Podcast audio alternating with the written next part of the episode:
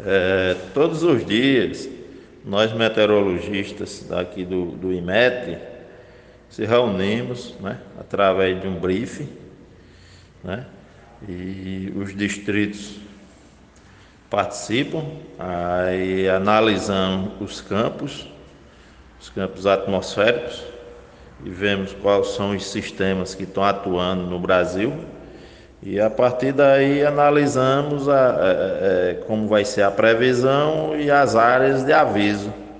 Para o Nordeste observamos né, os sistemas que estão atuando e, e os campos também que estão atuando, que favorecendo para que ocorra algum, algum evento extremo. Então a partir daí elaboramos os, os avisos e colocamos na, na, na página.